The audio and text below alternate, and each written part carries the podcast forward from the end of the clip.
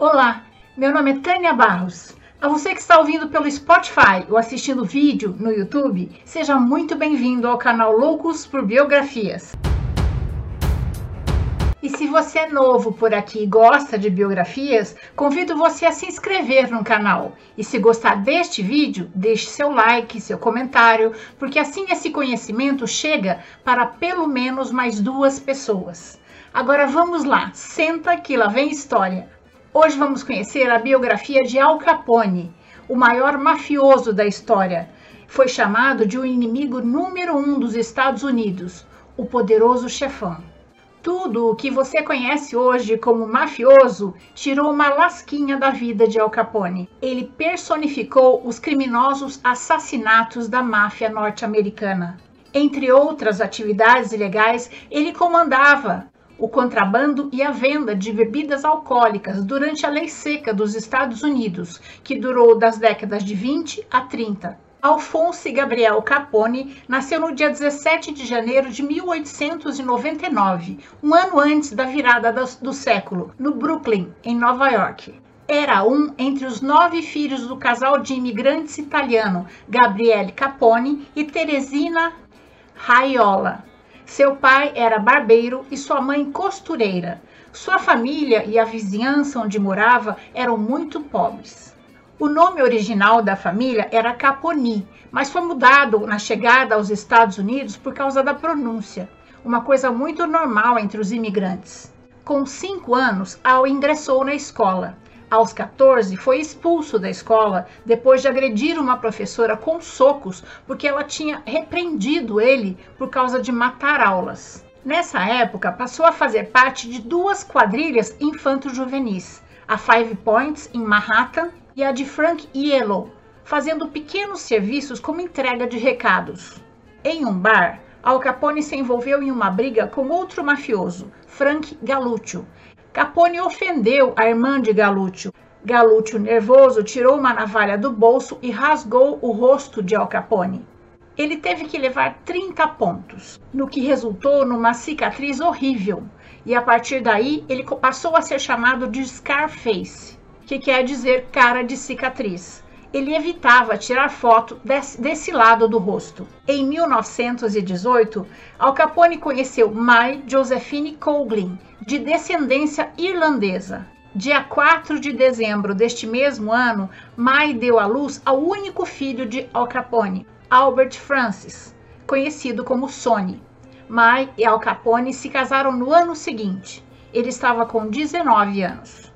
Em 1919, Capone se tornou suspeito de dois assassinatos, mas como ninguém quis testemunhar contra ele, nada foi provado. Johnny Torrio, a raposa, que era mentor de Frank Yale, tinha se mudado de Nova York para Chicago para administrar uma rede ilegal de bordéis. Como Capone estava sujo com a polícia de Nova York, Yale mandou Capone para Chicago para trabalhar com Torrio e logo ele se tornou seu braço direito. Dois dos seus oito irmãos trabalharam com ele: Ralph, conhecido como Bottes, e Salvadore, conhecido como Frank. Vicenzo, seu único irmão que não aceitava o que ele fazia, se tornou policial. Nessa época, Chicago possuía diversas organizações criminosas e Torrio trabalhava com James Colosimo, o Big Jim, um gangster que possuía diversos empreendimentos ilegais. Entre eles, ele controlava, além dos bordéis, as apostas de boxe na cidade. Capone adorava boxe e beisebol e trabalhava como promotor de lutas, mas na verdade ele era coletor de apostas. Em 1920, o Congresso americano decretou a Lei Seca, que proibia a fabricação, transporte e venda de bebidas alcoólicas. Johnny e os outros integrantes da gangue acharam que esta era uma mina de ouro. Fabricar e vender clandestinamente bebidas alcoólicas. Mas o chefão Big Jim não aceitou o novo ramo. Ele achou que iria chamar muito a atenção da polícia. Coincidentemente, Big Jim apareceu morto. Há quem diga que Al Capone foi incumbido por Johnny Torrio de eliminá-lo. Depois disso, Torrio foi alçado ao posto de chefão da máfia de Chicago e Al Capone como seu segundo. Torrio construiu e administrava o Fort Deuces, um ambiente que era considerado um modelo para atividades de entretenimento, como cassinos, bordéis e salão de jogos. O local possuía um porão onde Torrio e Capone torturavam e executavam seus adversários e aliados desleais. O comércio de álcool contrabandeado tornou-se um grande negócio. Além de comprar as bebidas da gangue, os estabelecimentos tinham que pagar pela sua proteção, mais ou menos como fazem as milícias hoje. Em 1923, William Denver foi reeleito prefeito em Chicago, prometendo acabar com o crime organizado.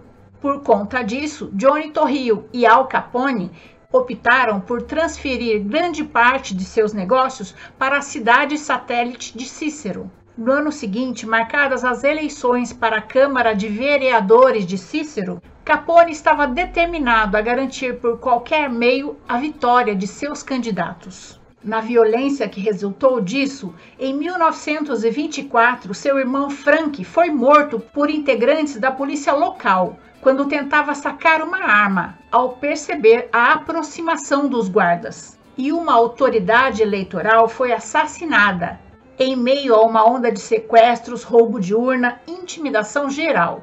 Capone acabou vencendo em Cícero, numa das eleições mais desonestas já vistas.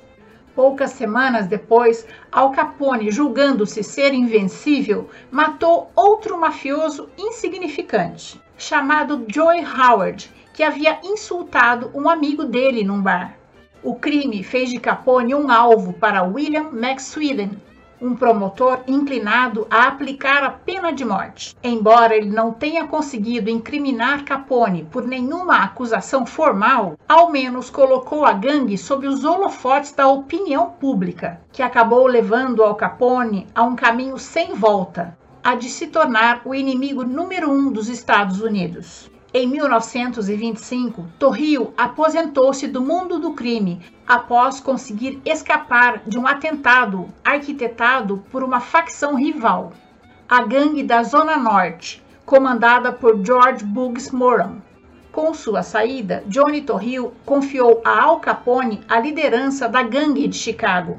Capone passou a negociar com todo mundo. Era praticamente sócio de todos os comerciantes da cidade de Chicago. Todos os bares, mercados, lojas comerciais tinham que aceitá-lo como sócio na participação dos lucros. E era assim que ele esquentava o dinheiro que ele ganhava nos pontos de apostas, bordéis, clubes noturnos, cassinos, cervejarias e principalmente destilarias. Aos 26 anos, Al Capone figurava entre os homens mais ricos dos Estados Unidos. No auge, a gangue de Capone, que ficou conhecida como Chicago Outfit, faturou ao equivalente de hoje 900 milhões de dólares por ano.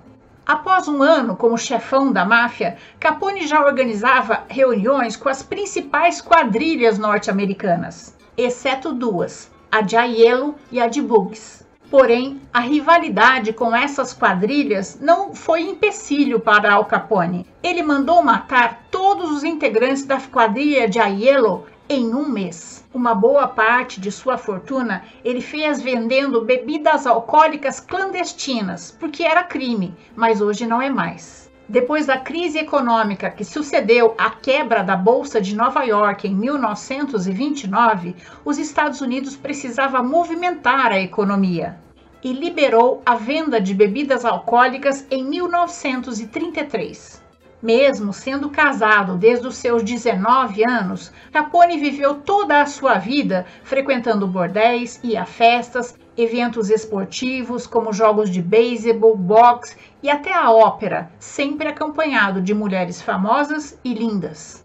Com sua vida promíscua, acabou contraindo sífilis e passou a tomar remédios muito fortes. Capone era uma figura pública conhecida e até admirada. Ele saía pelas ruas beijando as pessoas, pousando para fotos, montou cozinhas abertas pela cidade para que as pessoas que não tivessem condições pudessem comer.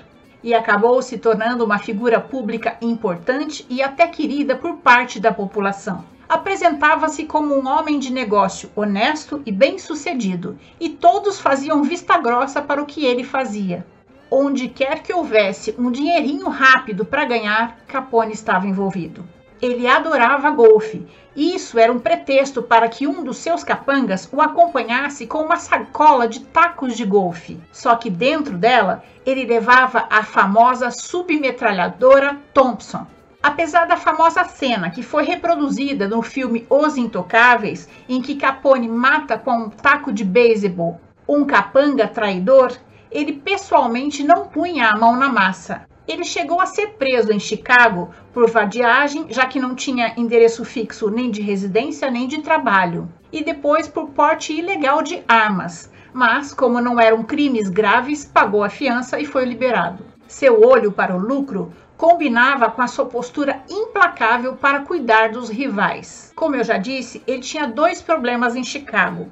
A gangue de Aiello, que ele matou todos os integrantes em um mês, e a segunda, a gangue da Zona Norte, cujo chefe era o holandês Bugs Moran, eram os mafiosos que atacaram Johnny Torrio e o fizeram se aposentar.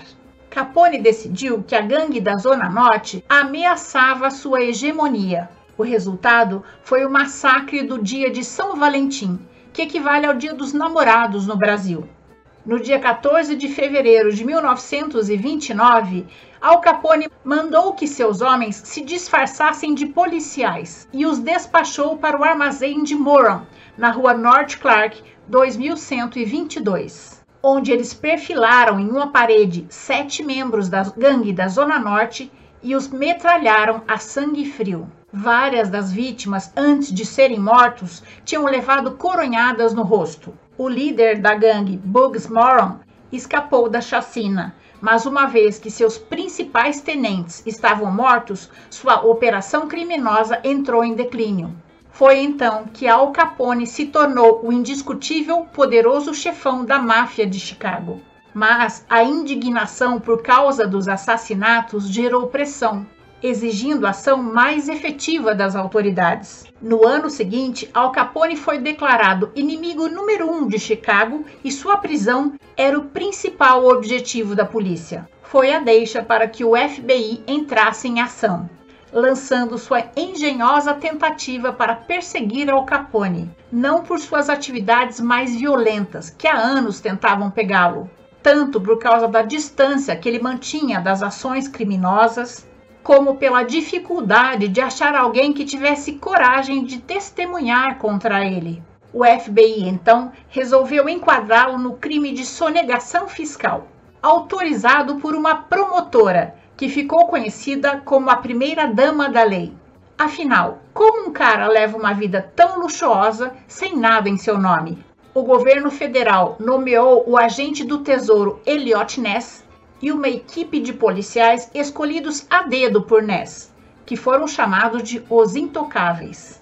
A estratégia teve grande sucesso e em junho de 1931, Al Capone foi acusado formalmente de evasão fiscal. Em outubro, julgado e considerado culpado e sentenciado a 11 anos de prisão sem condicional. Ele chegou a argumentar que não pagava impostos porque trabalhava com mercadorias ilegais. Oi? Claro, não deu certo. Capone foi enviado para a prisão de Atlanta e de lá continuou a comandar a máfia. Então foi enviado para a famosa prisão de segurança máxima de Alcatraz, onde passou um pouco mais de quatro anos, até ter sua saúde mental agravada pela sífilis em dezembro de 1939, com a sífilis já em estado avançado, começou a apresentar demência. Por conta disso, foi julgado novamente e sua pena foi revista. Capone foi liberado da prisão e passou a residir em sua mansão na Flórida. O Hospital John Hopkins, em Baltimore, era especialista em doenças como a sífilis, mas se negou a atendê-lo pelo seu passado criminoso. Capone foi tratado até o final de sua vida pelo Hospital Union Memory. A sífilis destruiu seu corpo, sua mente e em 1947 chegou ao seu coração. Em 21 de dezembro de 1946, ele teve um AVC e acabou pegando também uma pneumonia. Fraco como estava, no dia 25 de janeiro de 1947, teve um infarto e faleceu. Ele estava em sua mansão em Palm Beach, na Flórida, totalmente esquecido. Seu corpo foi sepultado no Lincoln Park, em Chicago, cidade que foi palco de sua fama. O filme O Poderoso Chefão é baseado em sua história. E o filme Os Intocáveis conta como ele foi preso. E essa é a nossa história de hoje. Mas antes de terminar, eu quero muito agradecer aos apoiadores do canal no Catarse. Hoje é a última semana do mês e eu tenho que fazer o o sorteio do livro dos apoiadores do Catarse desta categoria que dá direito ao sorteio do livro. Mas, como só tem duas pessoas e elas são as minhas duas filhas, a Juliana e a Priscila, eu não vou fazer mais o sorteio aqui. Eu vou, uh, cada mês, uma vai ganhar um livro, até que tenha uma outra pessoa que eu precise da, mandar o livro pelo correio, acho que fica mais fácil assim, eu não tenho que tomar tanto tempo nos vídeos. Mas eu vou mostrar para vocês o livro que eu vou estar tá sorteando. No caso, a, a Juliana ganhou o mês passado, então esse mês quem vai ganhar é a Priscila, tá? O livro é esse aqui, olha, gente. É o, é o Diário de Anne Frank, todo em HQ. Olha que coisa mais linda. Todo em HQ, tá vendo? É a história dela em HQ, que fica mais leve para a gente ler, que é uma das nossas próximas biografias, tá? Para vocês verem que o livro vai ser sorteado para os apoiadores do canal desta categoria. Pri, eu espero que você goste deste, deste livro, filha, apesar que eu tenho certeza que você vai gostar. Esse aqui é sua cara. E muito obrigada pelo seu apoio, seu incentivo ao canal. Te amo muito, viu, filha? E se você também quiser se tornar um apoiador do canal, o link para o projeto no Catarse está logo abaixo na descrição da biografia. As contribuições, por menores que sejam, me ajudam a manter o canal. Eu espero ter contribuído para que seu dia tenha momentos muito agradáveis. Se você gostou, deixe seu joinha, faça seu comentário, compartilhe esse conhecimento com seus amigos conheça as outras histórias do canal. O canal Loucos por Biografias traz novas histórias toda semana, em áudio no podcast do Spotify e em vídeos no YouTube. Clique no sininho para ser avisado da próxima história. Até mais!